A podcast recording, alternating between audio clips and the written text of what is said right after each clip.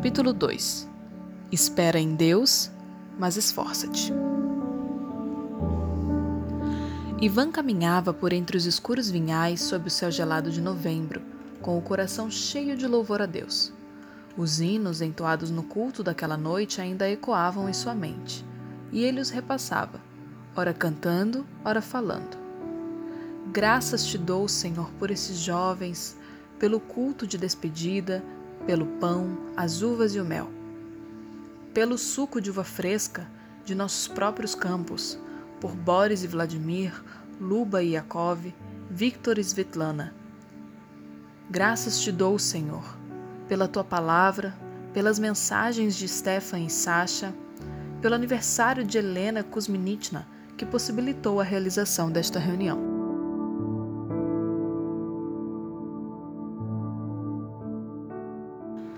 Da pequena janela da cozinha, Joana observava o filho que se aproximava pela trilha iluminada de luar. Como será sua vida no exército? perguntou ela mais para si mesma do que para o marido que limpava as botas junto ao aquecedor de gás. Ele soltou um dos calçados no chão ruidosamente e endireitou as costas. Até aqui nos ajudou o Senhor, respondeu citando um verso do Velho Testamento. Vasília era uma pessoa que gostava de viver em paz e evitar dificuldades o máximo possível. E nós já tivemos dias bem difíceis. A mulher concordou com a cabeça, mas continuou voltada para a janela. Ele se referia à época do governo de Stalin. Ouvira certa vez um forasteiro afirmar que cerca de 20 milhões de russos haviam sido mortos naquele período. Ela tinha certeza de que não podiam ser tantos assim. Joana suspirou. Não era de seu feitio sentir-se perturbada Vasily fitava-a pensativamente. Ela foi até o fogão e colocou nele uma acha de lenha. Tem somente 18 anos e crente há apenas dois anos. Vai ser muito duro para ele. Seu pano de cabeça escorregou e ficou para trás como usavam as meninas. Pegou a caixinha de chá. Ele vai querer um chá quente, disse em voz abafada, embora não sussurrada. Essa era uma característica particular dos russos, pensou Vasily, esse jeito suave de falar. Às vezes, em família, mas principalmente em público e no trabalho, todos falavam suavemente, sem elevar a voz.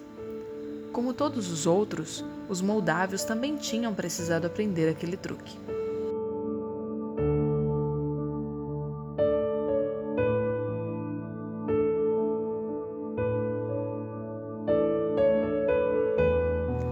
As cortinas ondularam ligeiramente quando Ivan abriu a porta e entrou, retirando as grossas luvas que protegiam suas mãos avermelhadas.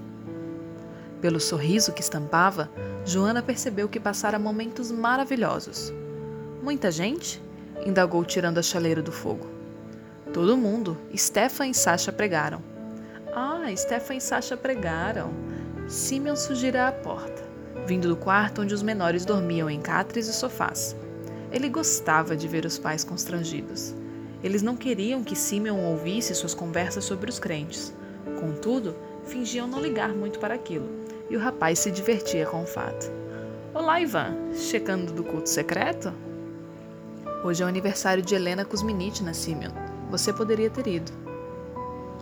E o fato de hoje ser o último dia que você passa em casa antes de seguir para o serviço militar não teve nada a ver com a reunião?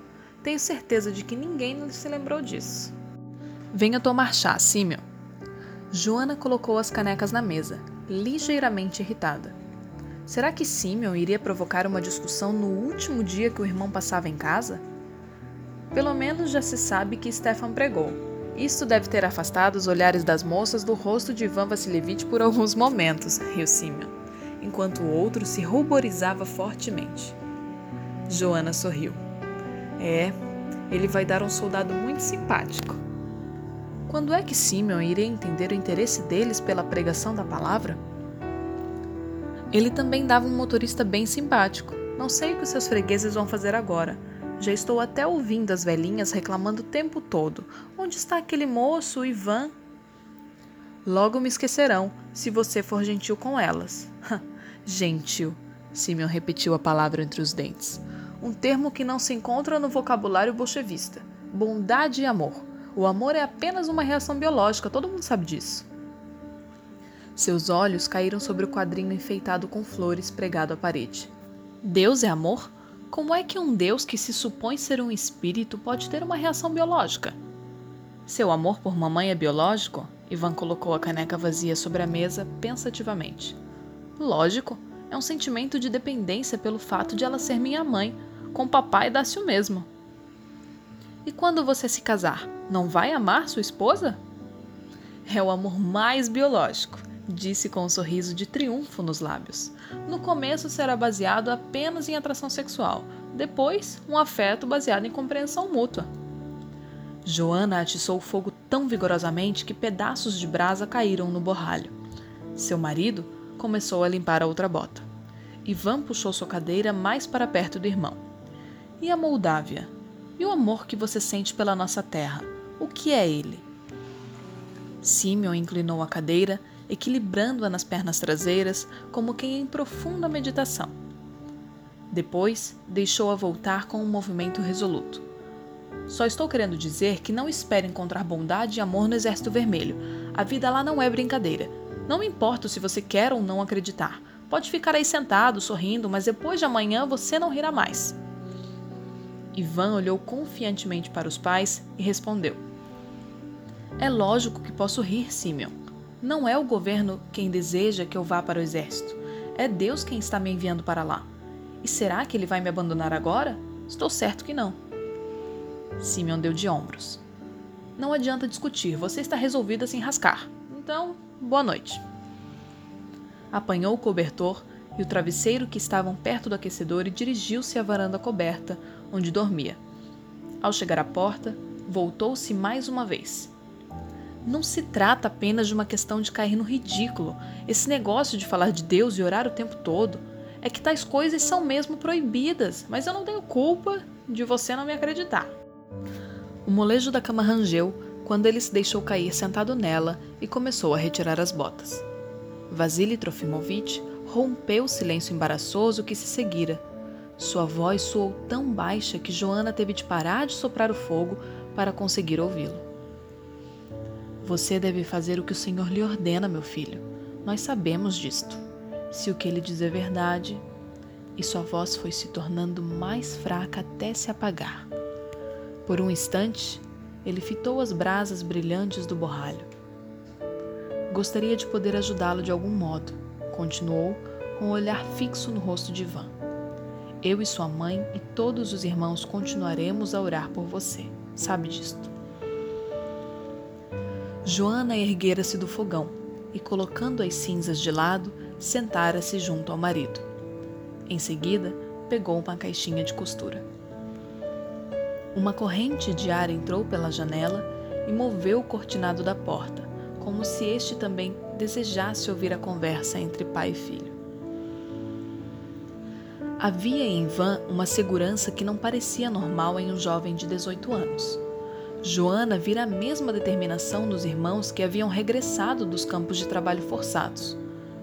Eles tinham enfrentado o que de pior havia no mundo e chegado à conclusão de que era suportável davam a impressão de ainda viver naquela situação. Agiam diferentemente de outros homens. Corria entre eles o pensamento de que o único lugar onde se é livre é a prisão, já que ali tudo mais está perdido. Estranhamente, Ivan também gozava desta liberdade. Era como se ele nunca pudesse aprender a ser cauteloso, a olhar para os lados antes de dizer qualquer coisa, a examinar todos os que estavam por perto. Mesmo nas igrejas registradas, os crentes ainda tinham muitos temores. Um observador do governo podia relatar que um deles conversara longamente com um visitante. Um pastor podia estar fazendo visitas em demasia, ou poderia pregar com excesso de entusiasmo ou esquecer de informar a polícia de alguma irregularidade de um de seus membros.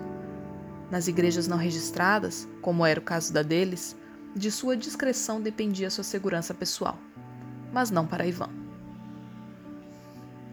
Antes de se inclinar para a frente, a fim de ouvir melhor o que o filho dizia, e ao fazê-lo afastou-se da luz que lhe iluminava o trabalho, ela não pôde resistir ao impulso de olhar apreensivamente em direção ao quarto de Simeon. Ivan, entretanto, tinha no rosto uma expressão de confiança tranquila, que ela distinguia apesar da meia escuridão do aposento. Certa vez, dizia ele baixinho, sonhei que me achava de guarda sobre um imenso penhasco, juntamente com um anjo. Levantou-se uma grande borrasca do mar. Fiquei aterrorizado, mas vi um navio sossobrando em alto mar. O povo estava afogando e o anjo me ordenou que saltasse na água e o salvasse. Lembro de me que me lancei no mar e consegui arrastar muitos deles para a terra. As ondas estavam bravias e depois que puxei a última pessoa, deixei-me cair no chão completamente exausto. O anjo pegou-me e me colocou novamente sobre o rochedo para prosseguir na vigia. Joana gostaria de poder ler os pensamentos do marido. Que é que se podia concluir daquela estranha história? Mas Vasily Trofimovich permaneceu em silêncio, com o rosto voltado para o filho, como se este ainda continuasse falando. Então Ivan retomou a palavra. Deus me ordenou que fale dele onde quer que eu vá e nunca me cale. Isto confirma o que os pastores dizem quando ensinam que devemos sempre testemunhar do amor de Deus sem temer as consequências. Stefan mencionou isto hoje. Disse que temos que pregar o Evangelho onde estivermos, na escola, no trabalho, em toda parte, seguindo o exemplo dos apóstolos e profetas. Vasily pensou em falar, mas hesitou. Por fim, dirigiu-se ao filho sorrindo levemente. Inclinou-se para ele e o abraçou por um longo tempo. Então você deve obedecer a Deus, Ivan. Vamos orar por isto. Para Vassili Trofimovich, aquela foi uma longa noite. Enquanto seus filhos dormiam, Ivan, com a mala pronta ao lado da cama, ele se ajoelhou sobre um cobertor junto ao fogão e lutou em oração em favor do rapaz.